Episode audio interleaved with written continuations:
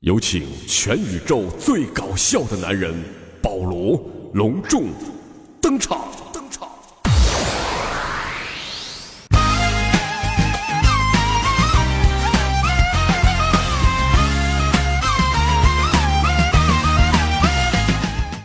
我的老家啊，就住在这个屯，我是这个屯来土生土长人，团结不咋大呀。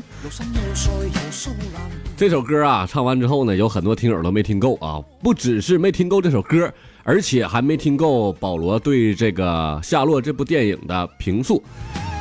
既然没听够呢，那就得应大家的要求了。今天特别开了一期以《夏洛特为烦恼》，不是啊，现在什么？以《夏洛烦》不是《夏洛特烦恼》为主题的这个保罗段子屋，在在在第第第第十期啊！哎呀妈呀，一说这这嘴还飘了呢。哎呀，我酝酿一下啊，这个《夏洛特烦恼》是什么一个片子呢？是非常好的一部片子啊！这哎呀，你等等会儿啊，我酝酿一下，有点紧张。如果说呀，让我总结的话，这是一部什么片子呢？这就是什么一部穿越剧啊，现代剧啊，完了还有言情剧，还有喜剧，还有悲剧。哎呀妈呀，各种剧研究好啊，就是综合体。那你说这这电影啊，成本还不是特别的高，是不是？人家开心麻花自己团队、自己的影视公司、自己开的啊，自己的演员，你说这这票房大卖呀，多好！自从那个沈腾啊拿到了欢乐喜剧人的冠军之后啊，这叫更火了。哎呀，曾经的好见不见了啊，好见不再见，只有大宝才天天见呢。以前呢，咱们大家说了沈腾，可能都不太知道这人是谁啊，但一说到郝建，都知道了，郝建呐。但是现在呢，大家慢慢忽略了郝建这个名儿，那多数呢想起的就是沈腾，这就是啥？这就是一个男人成功啊！从这部片子里头，咱就可以看到了，这男人成功以后，你要啥有啥，开着宾利啊，这家香车美女，哎呀妈呀，哎呀，还在游轮上，哎呀，还比基尼海天盛宴啥的，哎呀。所以说呢，这一部片子呢，从中又体现了是啥呢？体现了一个是屌丝逆袭的故事啊，告诉我们是绝地反击是绝对有可能的。卧薪尝胆，百二秦关终属楚，三千越甲可吞吴啊。但是这种逆袭的故事只在夏洛的梦里边出现了啊。这个片子里啊，体现了亲情、爱情和友情。那亲情是啥呢？他穿越了以后啊，看到他妈了，就跪在他妈面前就说呀：“妈呀，我以后多给你烧点子啊。” 那么下面呢是爱情，爱情我觉得呀，这部片子里演完事之后说的是啥呢？爱一个人可以为他付出所有。如果没有马冬梅的出现，我告诉你，夏洛根本就没有出名的那一天。这是一个多么伟大的女子啊！这是多么伟大的爱情啊！为了这个爱情，来吧，朋友们，给点掌声行不行？再说说这个友情，友情啊，只体现了一个人呐，那就是那个傻大春啊，就那个。而那个袁华呢，那就不叫友情了啊，压根儿就是跟他对着干的，对不对？那是他的敌人。再一个，就是张扬。那张扬在这个最开始酒会上不也是埋汰夏洛来了吗？到后来穿越了啊，这夏洛牛掰了，这一下跟着人家一天叫大哥大哥叫着，哎呀，啊，咱两颗大龅牙，一天整的像那个那个那个那龅牙酥似的，哎呀。但后来这不也是跟他妈跑了吗？沈腾和马丽这个爆笑之外呢，配角也相当的出彩，甚至每个角色呀都堪称了奇葩。真的，哎，培养出这批奇葩的老师和校长，也将成为这个奇葩集中营的大成者。哎呀，扮演王老师这人呢也非常的出彩啊，这这他叫田宇啊，演的这个王老师，在和夏洛斗智斗勇的时候呢，爆料出一句。非常牛掰的句儿啊！这这句话怎么说的呢？你以为你是校长啊，想和谁睡和谁睡？这时候校长出现了，妈躺着中枪啊！夏洛呀，虽然在里边是名屌丝，但是他教会了我们如何去做人，如何去珍惜眼前的人，千万不要失去了才懂得珍惜呀。就包括夏洛一样，在那坐着，大晚上，哎呀，睡不着觉，拿大标枪搁那瞅着媳妇儿啊，媳妇儿啊，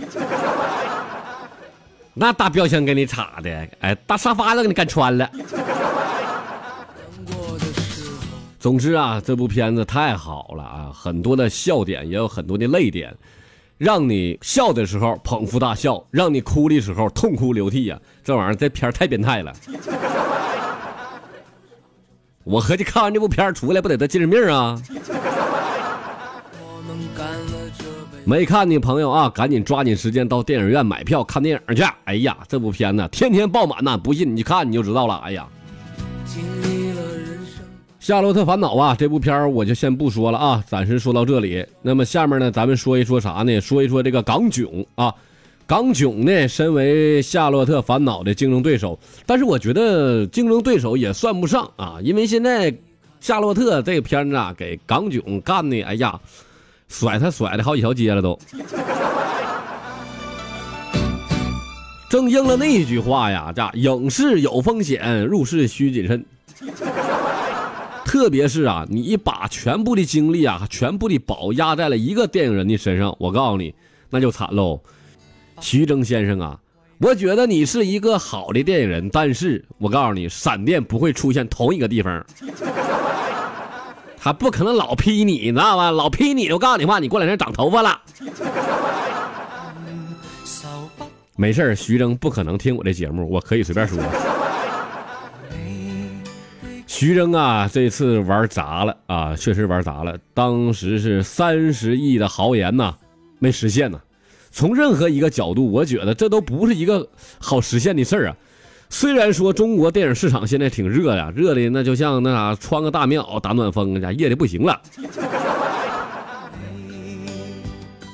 该说不说，徐峥确实是一个优秀的电影人，他已经证明了他是中国最好的制片人和导演。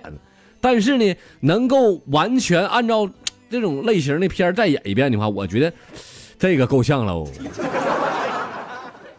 这个就好比啥呢？就像咱看超级女声似的，第一届刚知道有这么个情况啊，咋了谁得冠军了？怎么事爱爱咋咋地吧啊。等到第二届，哎，大家都关注了，这家伙整的李宇春，我的心里只有你，没有他，火的不行不行的。等到第三届完了，谁知道怎么回事了？一个道理，所以说呢，港囧砸喽。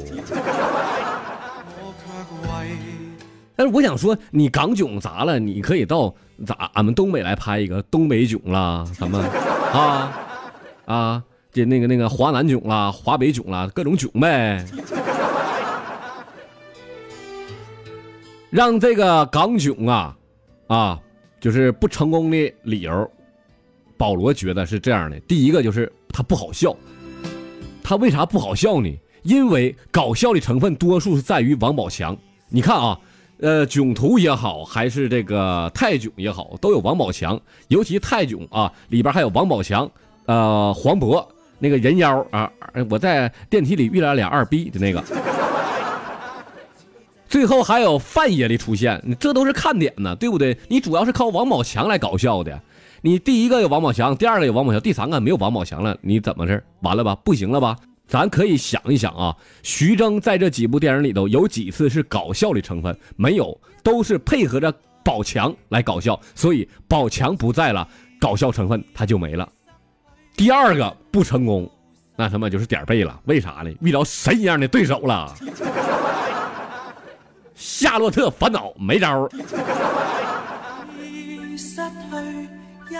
第三个不成功是啥呢？就口碑相传呐，看过港囧的人都说：“哎呀，别看港囧了，没啥意思，没啥意思。”港囧值得看的呢，也就是里边听点歌曲了，那什么什么老歌啥的。哎呀，完了，你说这么宣传的还有个好嘞？